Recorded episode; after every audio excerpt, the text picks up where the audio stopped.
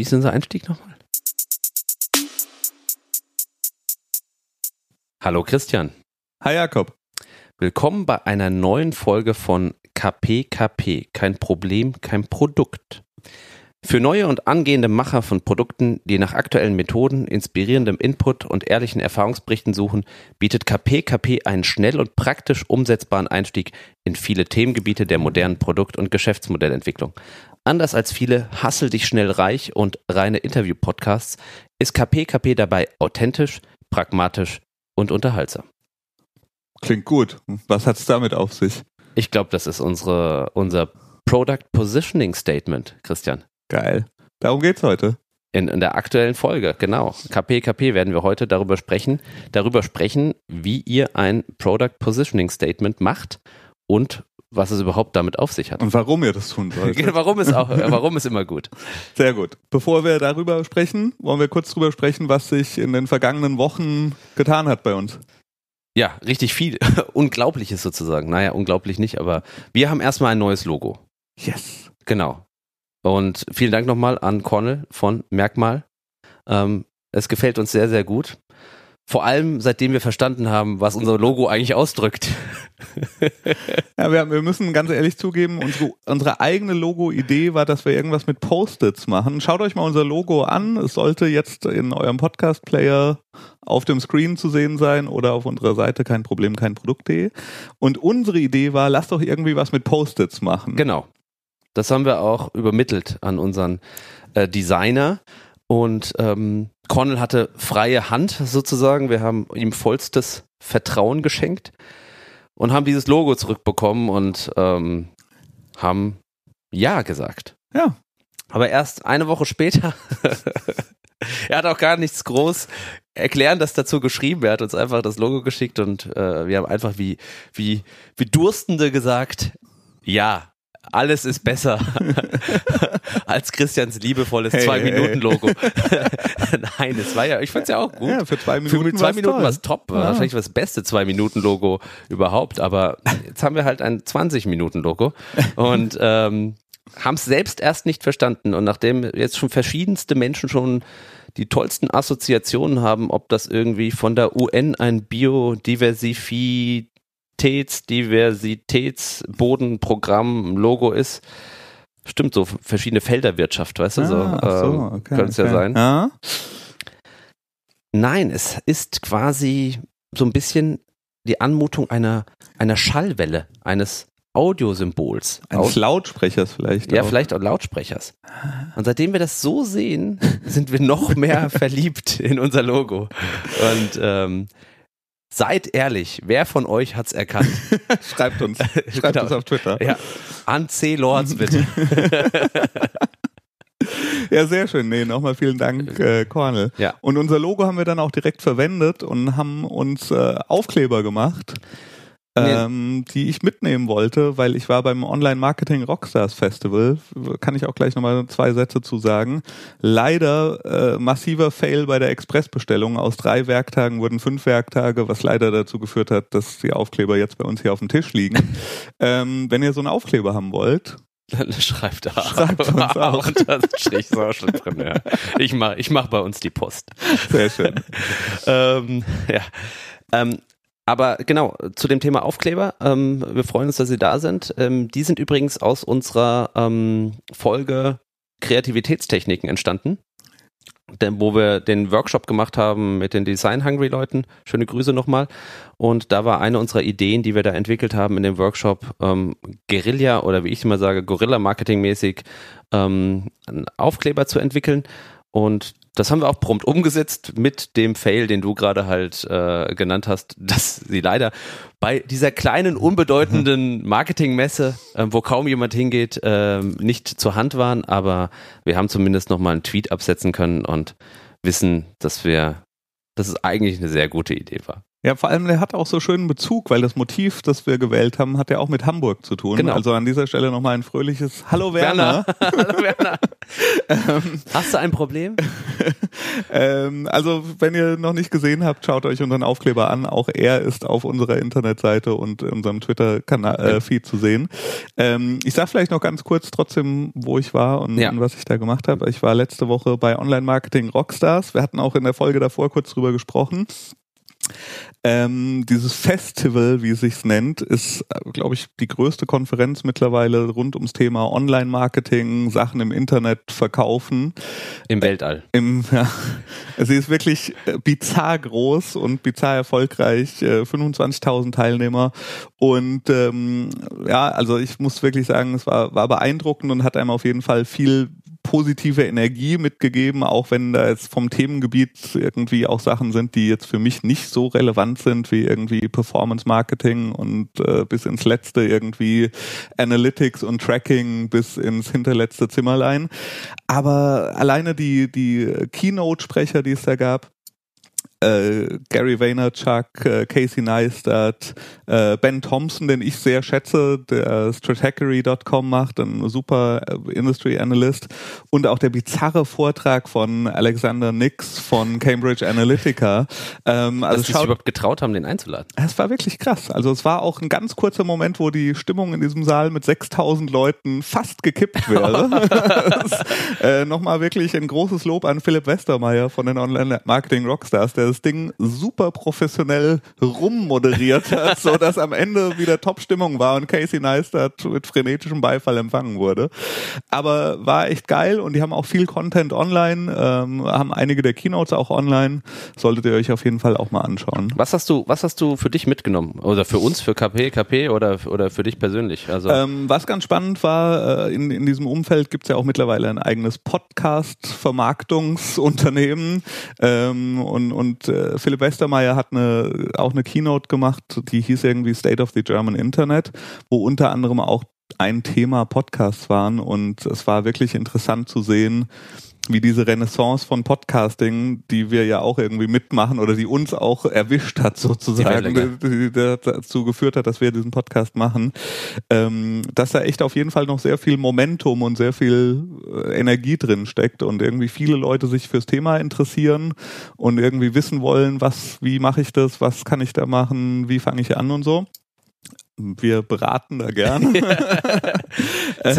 C-Lords ja, bei Twitter. Und, ja, und, und äh, ich meine, an diesen Keynote-Speakern, es, es sind halt auf jeden Fall faszinierende Persönlichkeiten. Ich glaube, das Key Takeaway, um bei den Anglizismen mal wieder zu bleiben, ist, äh, das sind einfach Leute, die lange und hart Sachen immer wieder gemacht haben und weitergemacht haben und wahrscheinlich auch viele Probleme hatten ähm, und, und wo viele andere aufgegeben hätten und das aber so lange durchgezogen haben, bis sie irgendwann Erfolg hatten und irgendwann ihr Rezept rausgefunden hatten, wie sie sich positionieren, ihre Sachen positionieren, die sie machen.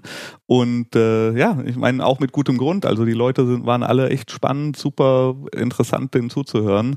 Und alles in allem einfach ja, eine krasse Veranstaltung, abgerundet durch äh, Überraschungsauftritt der Fanta 4 und ein komplettes Beginnerkonzert.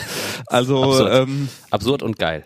Ja, also ich, noch ein letztes Mal, der Name ist schrecklich, aber die Veranstaltung ist super. ja, einer unserer äh, nichtsahnenden Sponsoren, ja. Online Marketing Rockstars. Ähm, ja, so viel dazu. Ja, nicht ganz dazu, weil ähm, du hast nämlich, äh, das kannst du noch vielleicht kurz erzählen, wie hast du es vorhin erzählt, Live-Startup-Raten gespielt. Auf ja, der, ja. Und leider, leider, und liebe Leute, wir hätten es ja gerne im Podcast gehabt, aber wir haben noch keinen Sponsor, der uns ein 400 Euro Aufnahmegerät ja, ja. für unterwegs äh, gesponsert geschenkt hat. Also falls sich irgendwie eine Firma berufen fühlt, endlich mal Zoom, ein A Zoom schick, schickt uns ein, ein ahnder Sponsor zu werden. Ja. ja, wir hatten kurz mit dem Gedanken gespielt, ob, wir, ob ich ein Aufnahmegerät mitnehmen soll, aber es war ein bisschen dumm, dass ich das nicht gemacht habe, ähm, weil es war sehr lustig, weil angeschlossen an dieses Festival ist eine Expo, bei der hunderte von Ausstellern sind und wenn man wie ich da nur so peripher mit zu tun hat mit dem, was denn diese ganze Branche macht, war es sehr unterhaltsam, diese hundert, hunderte von Aussteller versuchen auseinanderzuhalten, weil die gefühlt alle genau das Gleiche machen. Also alle machen irgendwie Dashboards für performancegetriebenes Online-Marketing und Befüllung aller Kanäle und alle Reichweiten und sonst irgendwas. Und ich bin rumgegangen mit einem Freund ähm, und habe versucht, mir nur anhand der Banner, die über den Ständen äh, hingen, zu überlegen, was die denn da so machen. Und bin dann auch teilweise kommen Leute auf dich zu und wollen dir halt erzählen, was sie für ein geiles Startup sind. Und habe dann auch wirklich mit den Leuten Live-Startup-Raten gemacht und habe gesagt, nee, sag nix. Ich sag jetzt mal, was ihr macht.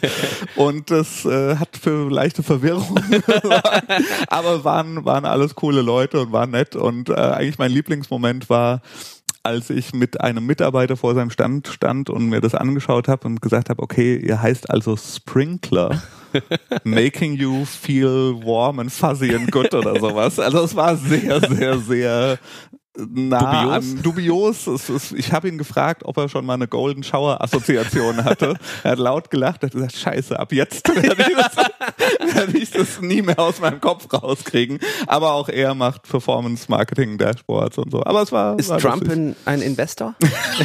psst, psst. Ah, verdammt, habe ich Trump gesagt. Unpolitischer Podcast. Also, okay. ja, aber das war Startup-Raten live ist eine Überlegung wert. Wir wollten uns auch nochmal bei unseren lieben Hörern bedanken, die uns fleißig Sterne geben ähm, in iTunes. Ähm, und zwar haben wir da wieder ein paar nette Bewertungen bekommen und auch ein paar Rezensionen. Vielen, vielen Dank dafür.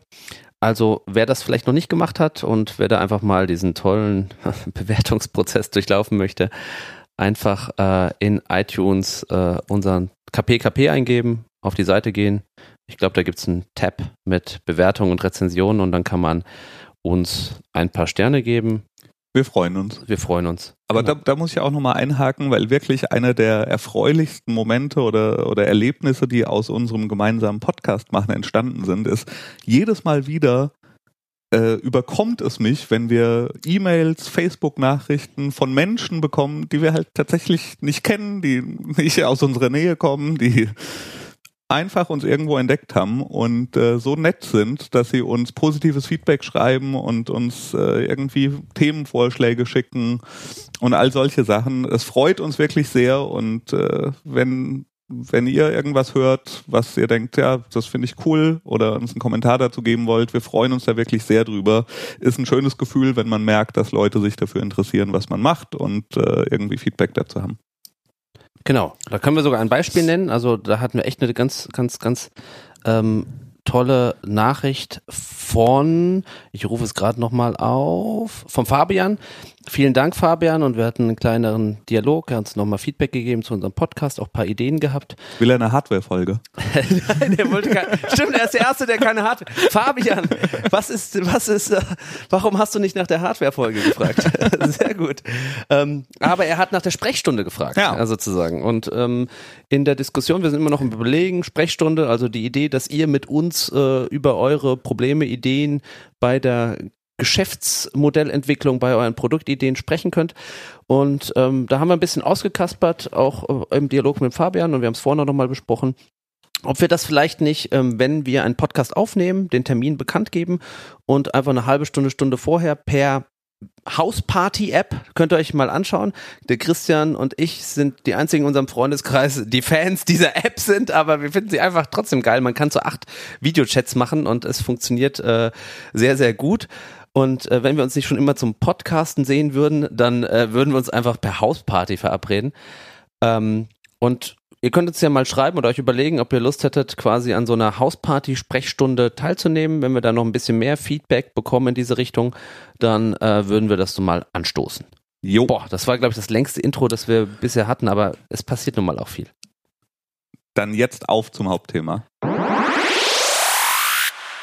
Produktpositionierung. Genau, also Produktpositionierung ist ein Thema, äh, wo mir wirklich auch dran gelegen war, dass wir das jetzt bald mal angehen.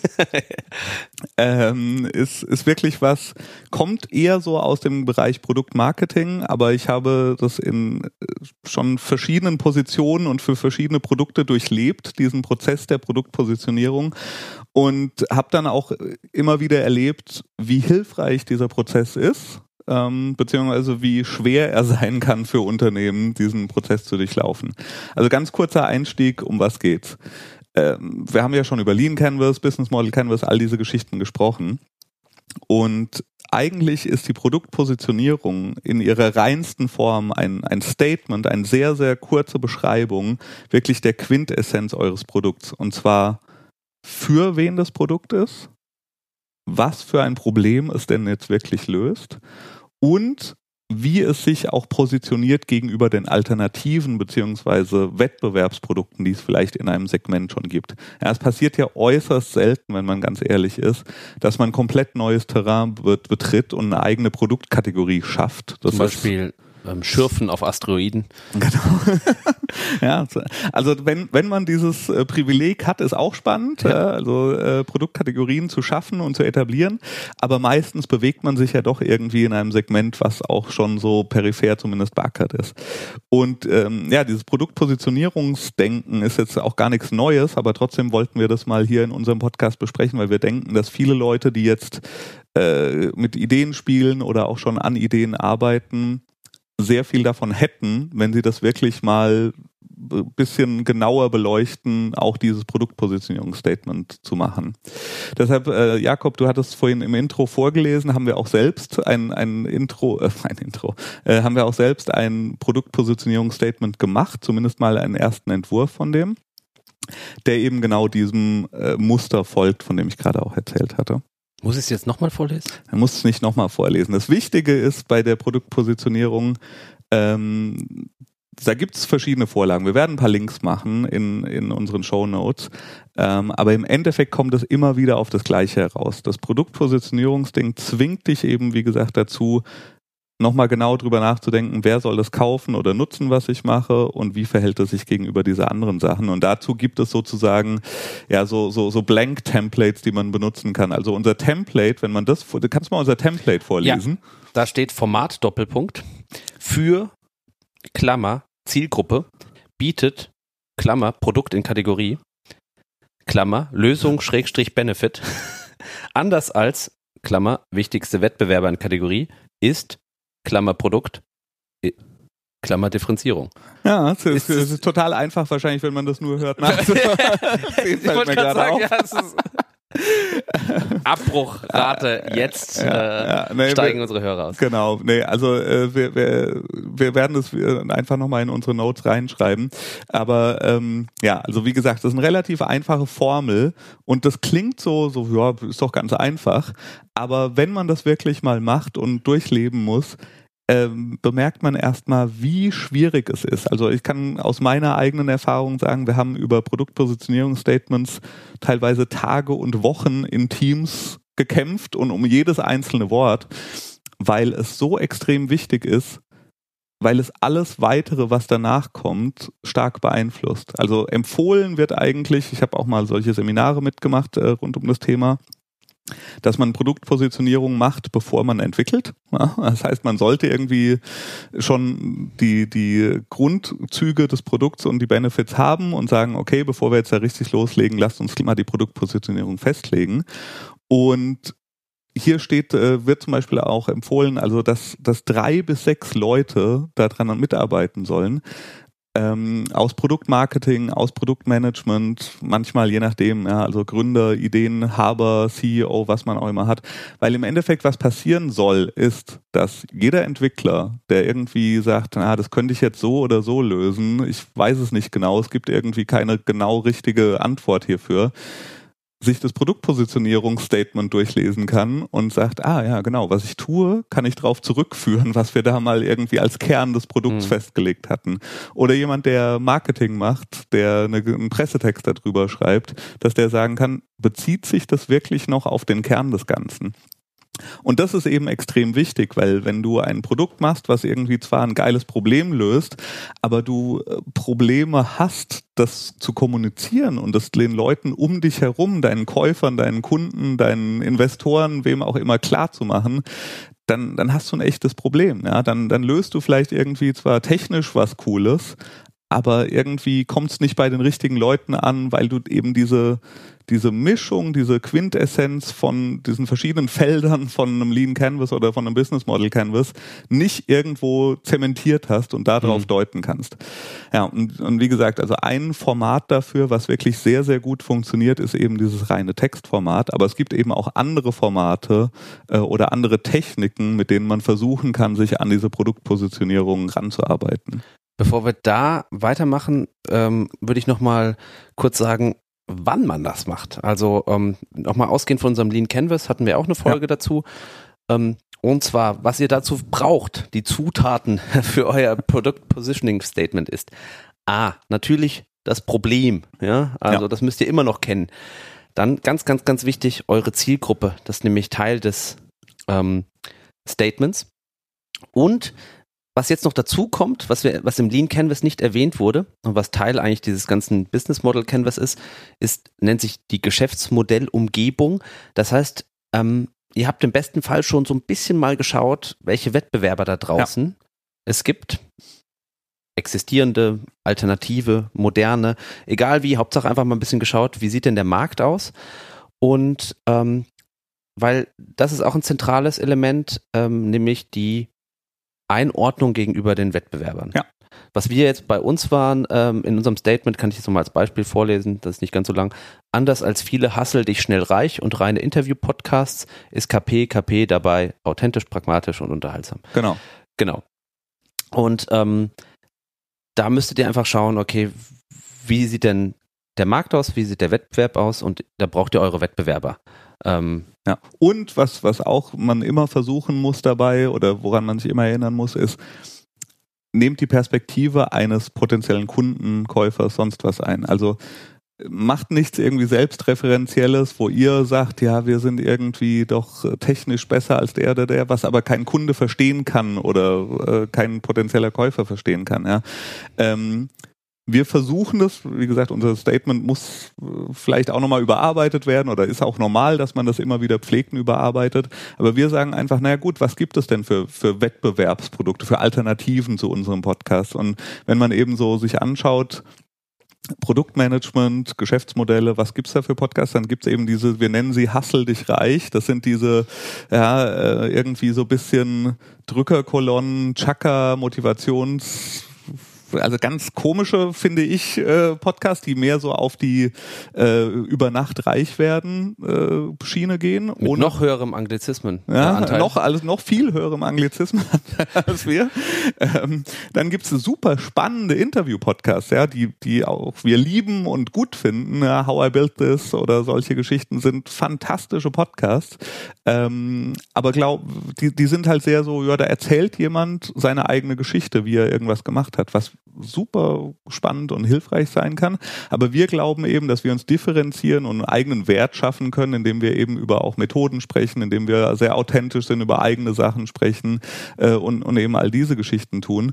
Dazu tun wir es noch auf Deutsch, das ist nicht Teil unseres Statements, aber es gibt, äh, gibt auch viele Wettbewerber, die existieren nur auf Englisch. Ich habe extra Deutsch gelernt für diesen Podcast. das äh, auch, merkt man kaum. Ne? Das, ähm, aber das, das ist wirklich wichtig. Nehmt die, versetzt euch eben in den hinein, äh, der das ganze Ding auch dann wirklich kaufen, benutzen, haben soll. Äh, das, das ist echt wichtig. Also ihr schnappt euch ja Lean Canvas, habt ja. äh, Problem und Zielgruppe definiert und äh, ihr habt eure Wettbewerber zur Hand und dann könnt ihr mit dem Posi Positioning Statement anfangen. Am besten nicht alleine, sondern mit eurem Team. Ja. Meistens, mh, mm, obwohl, keine Ahnung. Ja. Euer Team einfach, genau. Ja. Ja, genau. Also das ist eine Methode, eine, ein Format, um das Ganze zu machen. Und ähm, das dieser, dieser Text ist, wie gesagt, wirklich spannend und, und oft wird da um jedes Wort gekämpft. Ähm, und da gibt's wirklich spannende Beispiele. Aber es gibt eben auch noch, habt ihr bestimmt schon mal in Pitch-Decks gesehen, noch weitere Methoden, sich zu positionieren. Und es gibt so eine visuelle Methode, sich zu positionieren, die meiner Meinung nach nicht alleine funktioniert, aber im Kontext dieses Positionings auch funktioniert. Aber auch da würde ich kurz wieder den Spannungsbogen äh, ja. äh, spann, äh, Spannungsbogen spannen. Bevor wir das erzählen, okay, okay, okay. sagen wir nochmal, ähm, für wen denn dieses Positioning Statement hilfreich ist oder wozu man es quasi macht. Also es gibt so zwei, wir hatten in unserer Vorbesprechung zwei, zwei Ziele, die man damit äh, erreichen kann. Das ist einmal, man schafft ein gemeinsames Verständnis im Team mhm. und eine Klarheit, was zur Hölle man eigentlich ja. macht, ja? ja, für wen, ja, und warum. Ähm, obwohl das Warum, ja, ist, obwohl es auch drin mit der Lösung. Und das andere ist, klassischerweise landet quasi eine Teiltechnik, über die wir gleich reden werden, dieses äh, Positioning Statements meistens im Pitch Deck. Also spätestens, wenn ihr um Geld bettelt. Falsch, wenn ihr anbietet, anderen an eurem so, fantastischen Unternehmen zu partizipieren. Richtig. Ähm, dann werdet ihr wahrscheinlich eine sogenannte Perceptual Map oder sowas äh, erstellen können. Also diese Perceptual Map ist, ist, ist, ist der einzige Begriff, unter dem ich es kenne. Ich entschuldige mich vielmals. Ich habe leider in Nordamerika diese Begriffe und diese Techniken gelernt und weiß manchmal wirklich nicht. Es hört sich affig an, wie das äh, auf Deutsch heißt. Ich glaube, es heißt irgendwie sowas wie Wahrnehmungskoordinatensystem. Also dieses Perceptual Map, auch da werden wir einen Link dazu machen, ist im Endeffekt eine, ein Graph, und der klassischste Graph, den man da sieht, ist oft der, der geht von billig zu teuer auf der X-Achse und der geht von irgendwie Low Quality zu High Quality auf der Y-Achse. Y ist nach oben, X ja, ist nach. Ja, genau. Also rechts. kann man aber auch, ist egal, wie rum man das macht, aber oft sind das so die, die Achsen, teuer zu billig und irgendwie wenig Qualität, hohe Qualität, wenige Features, viele Features. Und ähm, da versucht man dann eben rauszugreifen, wer sind die anderen Player, die es eben gibt in dem Bereich, in dem man unterwegs ist und wo ist man da selbst. Wenn man aus einer Agentursicht kommt, dann tendieren viele Leute dazu, das so aufzubauen, dass man selbst immer ganz weit oben, ganz weit rechts ist. gibt's auch, äh, suche ich noch raus, so, gibt's so ein schönes Positioning Statement von ähm, vom iPhone, glaube ich, von der ersten iPhone-Vorstellung, wo es irgendwie um Ease of Use und war eine Achse und Innovation die andere Achse oder sowas. Und das iPhone war also off the charts oben rechts. Ähm, aber es muss nicht oben rechts sein. Es kommt ja darauf an, wie ihr diese Map baut. Wichtig ist vor allen Dingen, dass ähm, ihr diese Maps benutzt, um klar zu zeigen und auch für euch selbst nochmal klar zu überprüfen, gibt es überhaupt einen Bereich in dieser Map, ähm, in den ihr reinspielen wollt, der auch wenn es noch so bisschen frei ist, ja, also wenn man irgendwie genau in dem gleichen Teil äh, wie alle anderen ist und alle sich da clustern, dann ist die Chance, dass man sich differenzieren kann mit der Lösung, die man anbietet oder mit dem Produkt, das man macht, natürlich sehr, sehr, sehr gering. Ähm, wenn man aber irgendwie klar sieht, na gut, alle anderen, die irgendwie in diesem Segment unterwegs sind, sind teuer und schlecht und ich bin der Einzige, der billig und gut ist, dann ist natürlich klar, relativ eindeutig, dass, dass da was richtig läuft. Ganz so schwarz-weiß ist es in den meisten Fällen nicht, aber ähm, man muss bisschen Gehirnschmalz darauf verwenden, zu sagen, okay, was sind die passenden Achsen, um zu illustrieren und zu überprüfen, wo, wo man selbst steht. Aber dann kann das wirklich für einen selbst und nach, nach außen wirklich effektives Tool sein, das zu zeigen, wo man steht. Am Ende kann es natürlich auch helfen, ähm, so eine Map, um an der Stelle auch auszusteigen. Dass man zu sagen kann, ja, ich habe das Problem verstanden, ich habe auch eine Lösungsidee, ich kenne die Zielgruppe, aber verdammt, da tummeln sich einfach ja. gerade schon viel zu viele in diesem Haifischbecken-Koordinatensystem. Im Red Ocean auch wieder. Denn, äh, da gibt's ja eine andere, äh, genau. andere Begrifflichkeit aus dem Bereich. Also, also das Ocean-Modell? Ja, ja, genau. Ich glaube, es ist das Ocean-Modell. Also Red Ocean, Blue Ocean. Also der, der Red Ocean ist der, wo alle Haie schon alles reißen, was sich da bewegt und deshalb das blutgetränkte Wasser da nur noch ist. Nochmal zum Mitschreiben, da wollt ihr nicht rein. genau, das, das ist der unattraktive Teil. Und natürlich, wenn ihr was identifiziert habt, was äh, im Blue Ocean ist, kein anderer ist da, die Sonne scheint und ihr könnt euch da auf eurer Insel gemütlich machen und euer eigenes Geschäftsmodell aufbauen. Das ist gut, das ist schön. Da wollt ihr hin. Da wollen wir auch hin. Ja. Du hast auch für uns das schon mal gemacht. Äh, werden wir auch nochmal vielleicht einen Screenshot von machen und das in unsere Shownotes packen. Von unserem KP-Podcast? Ja, von unserer Positionierung. Oder meinst du, wir müssen noch dran arbeiten? Ich glaube, wir müssen noch dran arbeiten. okay, wir arbeiten dran. Also Aber an unserem Statement haben wir schon gearbeitet. Ähm, wir werden auch nochmal an einer Map arbeiten. Ähm, genau, ich hatte nur ich, die Map, die ich dir gezeigt hatte, ähm, ähm, ich hatte heute auf der Arbeit quasi an, an der Map gearbeitet ähm, für ähm, unser kleines äh, Startup-Produkt, äh, was wir anbieten im, im Gastronomie-App-Bereich. Und ähm, habe es aber da noch nicht geschafft, die vier Achsen quasi äh, zu benennen, sondern nur nur nur nur zwei Achsen. Das geht übrigens auch. Ähm, hast du mir dann ja gesagt nochmal und erklärt. Ja. Ähm, und habe da auch versucht, äh, unser Produkt quasi ähm, zu positionieren und zu sehen, dass hey, die Googles, Facebooks und WhatsApps ja wo ganz anders sind zum Glück ja. und äh, da noch ein bisschen Platz drumherum ist und äh, das zumindest äh, es erlaubt, vielleicht eins weiterzudenken. Ja. Ich darf leider nicht so viel verraten. Okay. Ist nicht ganz geklärt, wie viel ich darüber im Podcast sagen darf. Hm. Aber ich kläre es bis zum nächsten Mal. Okay. Sehr gut.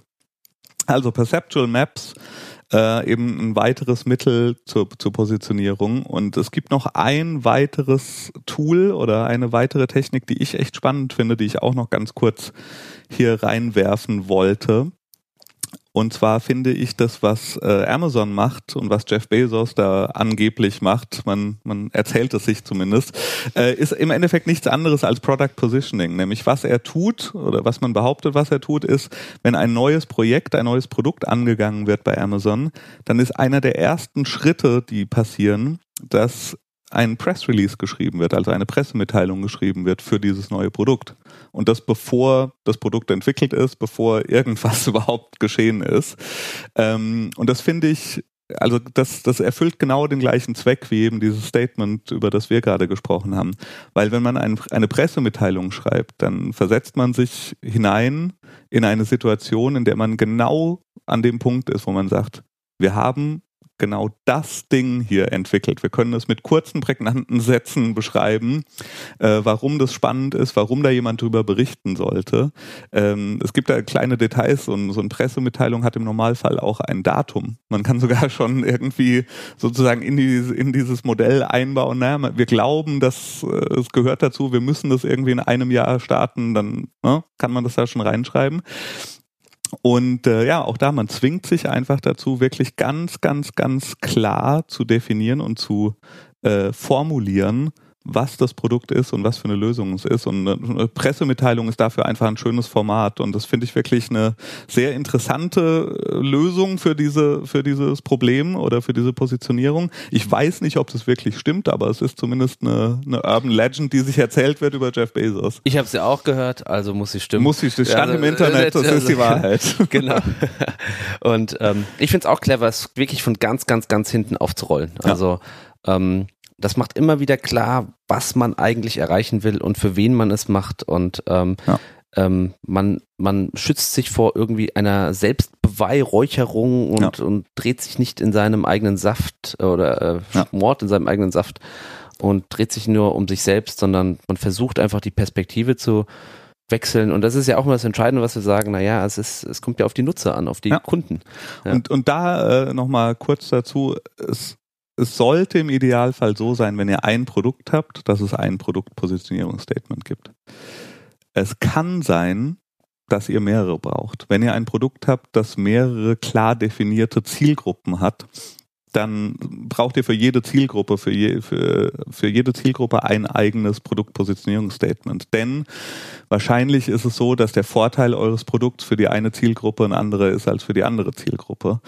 Ähm, da müsst ihr äh, ehrlich zu euch selbst sein und schauen, sind das auch nicht zu viele? Weil wenn ihr ein Produkt habt, haben wir schon öfter gesagt, was für alle ist, ist es oft ein Zeichen dafür, dass ihr kein Produkt habt. Zielgruppe All. Zielgruppe All. Stichwort Zielgruppe All. Ja, äh, Features All. Ähm, das funktioniert im Regelfall nicht, ja, sondern, sondern überlegt euch wirklich ganz genau, können wir das in einem Statement erklären und äh, wenn nicht, dann okay, wir haben vielleicht irgendwie einen Käufer, der ist eine Einzelperson und wir haben einen Käufer, der ist eine Organisation und die haben irgendwie unterschiedliche Sichtweisen ein bisschen. Ähm, aber wenn ihr da irgendwie anfangen müsst, 20 verschiedene Statements zu schreiben, ist schwierig. Dann ist, habt ihr ein Problem. Dann ist echt schwierig.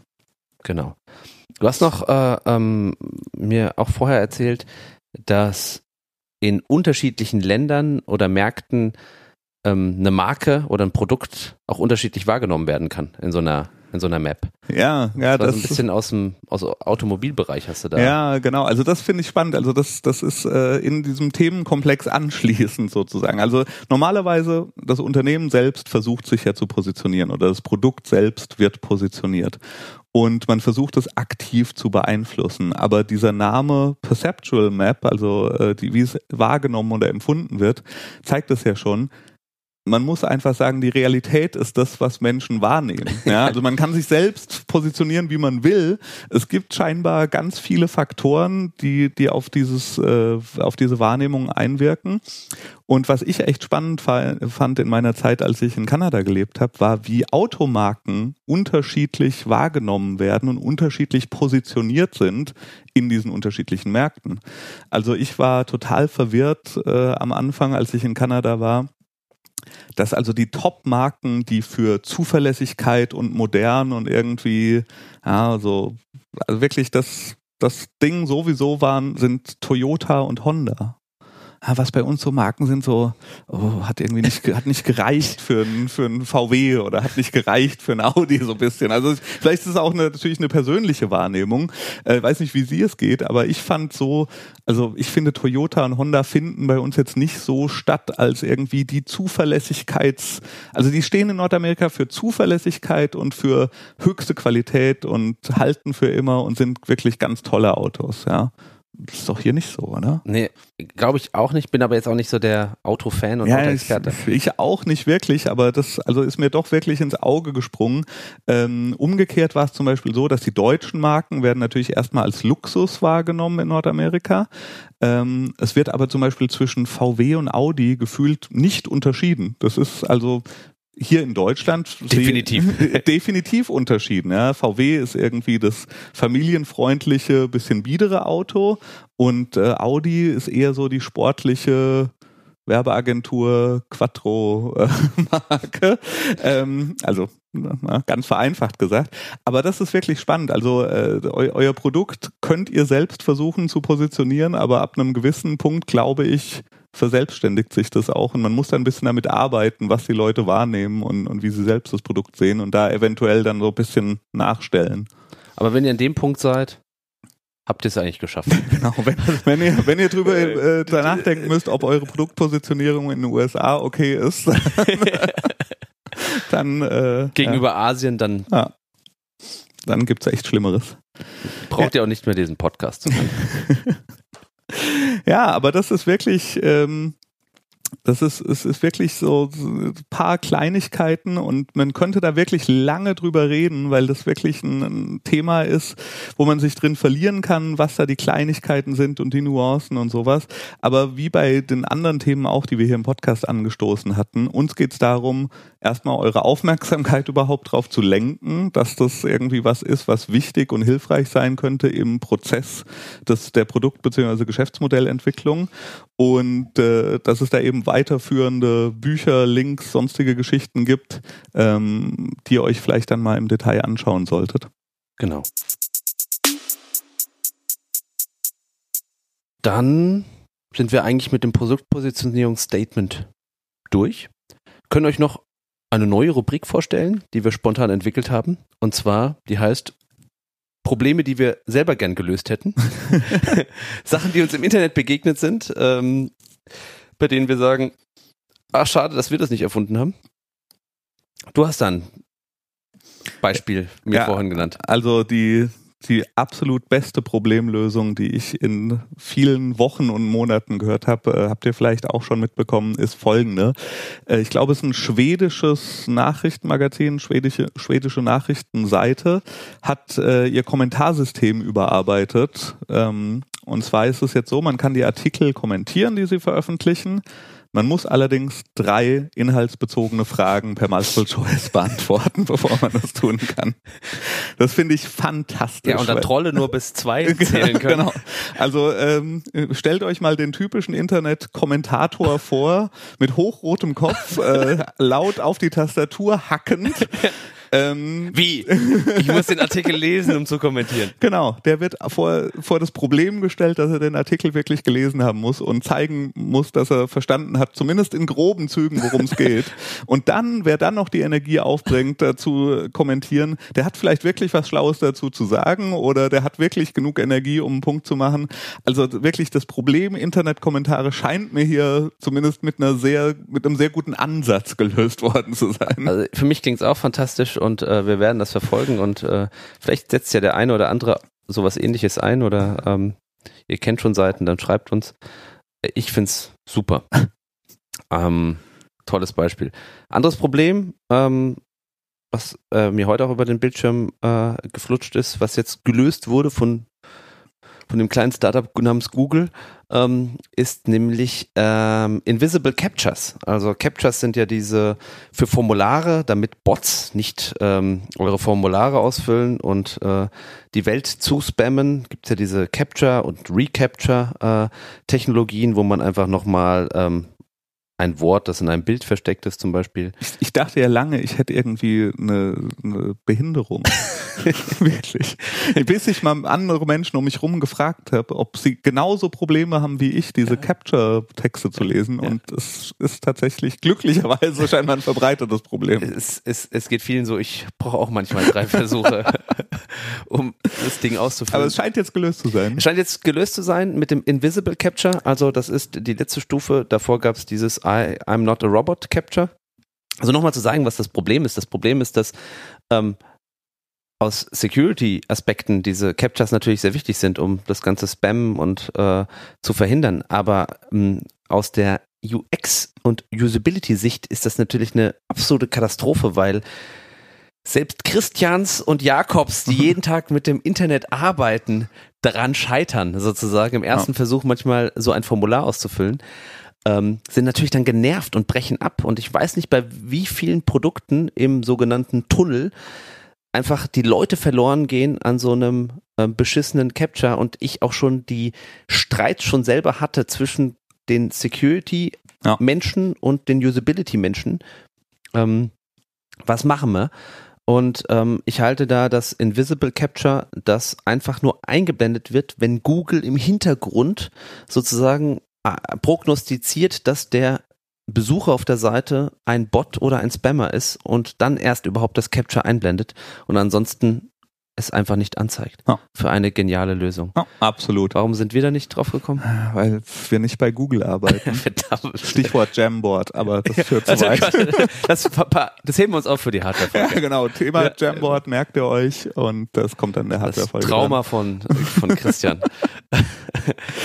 Sehr schön. Ich würde sagen, wir kommen zu unserem Sponsor der Woche. Unser nichtsahnender Sponsor dieser Folge ist Woodberg. Woodberg? Was macht Woodberg? Dieses, dieses nette Start-up Woodberg. Christian, rate doch mal. Es ist, äh, ist nicht fair. Ich weiß, was sie machen. Ähm, Woodberg ist ein Unternehmen, das sich auf Kosmetik für Männer hochwertiger Art und äh, aus natürlichen Substanzen spezialisiert hat. Und äh, gibt online, glaube unter woodberg.de. Genau. Ähm, und das sind Sachen, die einfach wirklich also Männerkosmetik ist jetzt, sag ich mal, nicht so ein verbreitetes Thema, aber es gibt wirklich sehr, sehr angenehme, schöne Sachen, die die da machen. Sowohl für Bartpflege, aber auch einfach normale Hautpflege. Und ähm, das ist wirklich alles sehr solide und irgendwie unter gefühlt unter äh, ordentlichen Umständen, ohne dass Mensch und Tier zu Leide kommen, hergestelltes Zeug und ohne zu viel Chemie und sowas drin. Und äh, ja, also ich, ich hatte schon das Glück, dass ich mehrfach mit Produkten beschenkt wurde von Woodberg. Ja, und ich verschenke sie nämlich auch sehr gerne. Ja, also nämlich an meine Freunde, die äh, jetzt altern. Nein. Nein, die schon alles haben und man weiß gar nicht mehr, was man ihnen schenken soll, außer ja. hochwertiger äh, Kosmetik, beziehungsweise nicht Kosmetik, sondern wie heißt es? Natural, Pflegeprodukte. Pflegeprodukte, Natural ja. Grooming Supply. Ähm, und verschenke da gerne ähm, Sachen aus dem, aus dem Shop. Und ähm, ja, das ist unser nichts ahnender Sponsor. Wir, wir danken Armin und Christian für ihre Unterstützung. ja, vielen Dank. Danke.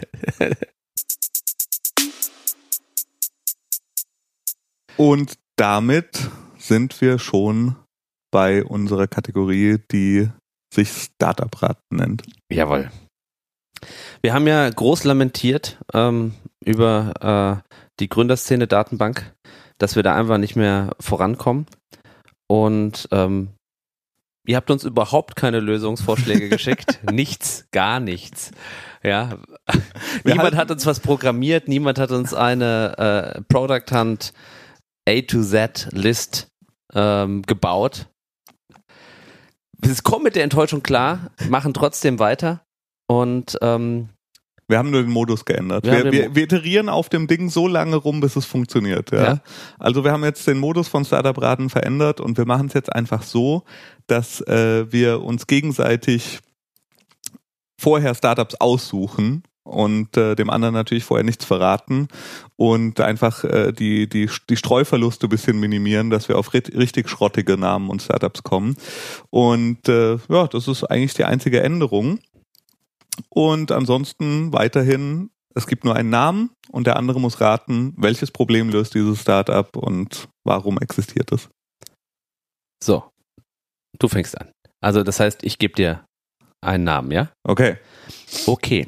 Der Name lautet Hutoma AI. Oder ich spreche es uh, Hutoma AI. Na, was wofür AI steht, das weißt du, aber Hutoma, Hutoma, Hutoma. Hutoma, genau. Ja, stimmt, steht hier. Ich, ich hab's doch gar nicht gesehen. Ich hab's hier vor meiner Nase. Hutoma AI. Gut. Also, es ist Artificial Intelligence rund um das Thema Hüte und Oma. Kannst du es ein bisschen ausführen? Ich, ich, Wie genau überleg, funktioniert es? Ich überlege gerade. Naja, ich meine, wer hat Hüte auf? Die einzigen Menschen, die noch Hüte tragen, sind Omas. Ja vielleicht hilft es Omas einfach bei der Auswahl der Hüte, die, weil die kommen auch mit modernen Zeiten nicht so klar, ja, welcher Hut geht heute noch und so. Und vielleicht ist es einfach eine AI, die der Oma den richtigen Hut aufsetzt. Und aber, aber über welchen Zugang kommt, kommt so eine Oma an diese, das, das ist der Point of Sale, was ist der Touchpoint, was ist, ich glaube. Das ist das Interface. Ich glaube. Für dieses AI. Also ich glaube ja, dass, dass Omas. Senioren Alexa? ich wollte gerade sagen, dass Omas nur noch über FaceTime mit der Außenwelt. also ich, mich würde mal interessieren, ob das äh, euch auch so geht, dass wenn ihr mit älteren Menschen kommuniziert in eurer Familie, dass eigentlich nur noch FaceTime bzw. Skype Probleme lösen und vielleicht ist es ein Bot für ein Skype-Bot, der der Oma im Gespräch Hüte aufsetzt. Perfekt. das gefällt mir wirklich sehr gut. Also, es könnte einer meiner Favoriten werden. Jetzt kommt die Auflösung. Hutoma AI ähm, äh, ist a marketplace to create and monetize deep learning chatbots. Ah, also richtig. Es war also zum ersten Mal in der Geschichte von Startup richtig geraten. Sehr gut. Sehr schön, sehr schön. Danke, danke. Ja. So, dann habe ich für dich Verdammt, das kriege ich niemals getoppt. Ja, für dich habe ich mal. Ich zieh den Hut, Christian. Ich zieh den Hut. Was stellst du dir denn vor, was denn das Startup Ankerkraut machen könnte? Im deutschen, also das ist wirklich ein deutschen Namen. Mit das heißt Anker. Ankerkraut. So wie Anker und Kraut. Okay. Ankerkraut. Also das Kraut steht natürlich, ist jetzt eine Verdeutschung, ist ein absoluter Trend für Crowd halt. Ja? Okay, also die okay. arbeiten halt mit der Intelligenz oder Dummheit der Menge sozusagen. Ja. Und Ankerkraut hilft dir dabei, ein Anker-Tattoo zu finden, was noch keiner hat. Kein Deutscher. genau. Das ist nämlich wichtig. Okay. Weil es gibt ja sehr viele Anker-Tattoos, ja, und es ist natürlich saublöd, wenn du dann irgendwie an der Ostsee oder Nordsee bist. Ja. Und da laufen irgendwie zig Leute mit dem gleichen Anker-Tattoo herum. Klar, will keiner. Und wenn du dir ein Anker-Tattoo Tattoo machen willst oder stechen lassen willst, dann gehst du auf Ankerkraut und kannst quasi deinen Vorschlag hochladen und die Plattform analysiert in Windeseile über haben die kein AI hinten hängen? ich weiß nicht, was die Domain ist. Könnte sein, dass es AI ist. Ja. Naja, über, über fantastische Algorithmen. Ob's, ob irgendjemand auf äh, öffentlichen Bildern schon dieses dieses, dieses äh, ähm, Tattoo trägt, hat. Okay. Und man kann sich zusätzlich von der Crowd, ja, die ja bekennende Anker-Fans sind, Ja. Ähm, noch irgendwie ein paar, paar Likes holen, zu sagen, ja geil, hammerhartes Wir sind, Motiv. wir sind eine Anker-Crowd. Ja, und äh, es wird dann auch sozusagen, ähm, dann, ähm, wenn man sagt, man hat sich stechen lassen, wird es auch quasi geblockt für die anderen. Okay, Also es verstehe. wird dann neuen Leuten auch angezeigt, hey, das gibt's schon. geil, geil. Also ich verstehe immer noch nicht den Unterschied zwischen Krauts, Kraut und aber wir schauen mal, was sie wirklich machen. Ja. Ankerkraut ist eine Geschmacksmanufaktur. Äh, und sie machen Barbecue, Rubs und Gewürzmischungen und äh, sie fahren auf jeden Fall mit ihrem Logo ganz nah an deine Tattoo-Idee. und sie machen aber, sieht tatsächlich ganz okay aus, machen so ganz schöne Gewürzmischungen und Öle, Soßen, solche Geschichten. Und die sind auf Product Hunt? Quatsch, die sind natürlich, ich habe mich ja nochmal an unsere Gründerszene vergangen. Natürlich sind die nicht auf Product. Also es hieß nicht, dass wir auf Product Hunt gehen. Doch, müssen. ich hatte so verstanden, dass wir auf Product. Hunt. Deswegen dachte ich auch, Kraut, krass, dass sich jemand auf nein, Product Hunt Ankerkraut nein, nennt. Nein, nein, nein. Aber zu deiner Idee ganz kurz. Ja. Tatsächlich habe ich bei Online Marketing Rockstars ein Unternehmen gefunden oder gesehen, die, ähm, die machen praktisch Tracking, wo deine Marke oder dein Logo auftaucht und zwar nur in Bildern. Also normalerweise, wenn du jetzt irgendwie krieg- kriegst ja so Clipping Services, die sagen, hier sind die Presseartikel Ja. über dich, hier sind Ja. die Google News Ergebnisse über dich. Die durchforsten tatsächlich Videos, TV-Beiträge, Hintergründe von Fotos, ob irgendwo deine Marke auftaucht und stellen dir das alles zusammen. Das Machen heißt, sie das mit dieser russischen Gesichtserkennungssoftware, Ich glaube, die sie mit- einfach dann umgeschrieben Ich haben? glaube, das ist es. Aber ja, Ja, das ja. ist, aber gut, also Ankerkraut nicht auf Product. Ich hatte die ganze Zeit krasser Name für Product Hunt. Ankerkraut. Sorry, sorry. Ah, sehr gut. Äh, Ja, Hut Oma, Ankerkraut. Startup-Raten geht in die nächsten Runde. Wir machen weiter. Genau. Super. Dann war's das, glaube ich, schon Ja. wieder. Vielen Dank, Christian. Vielen Dank, Jakob. Wir freuen uns wie immer von euch zu hören. Ähm, gebt uns Feedback, schreibt uns, Snapchattet uns, macht all diese Sachen und äh, erzählt all euren Freunden, Bekannten und eurer Oma mit Hut von unserem Podcast und sie sollen den alle abonnieren. Wir freuen uns drüber und wir sprechen uns bald wieder hier. Bis dann. Tschüss. Tschüss.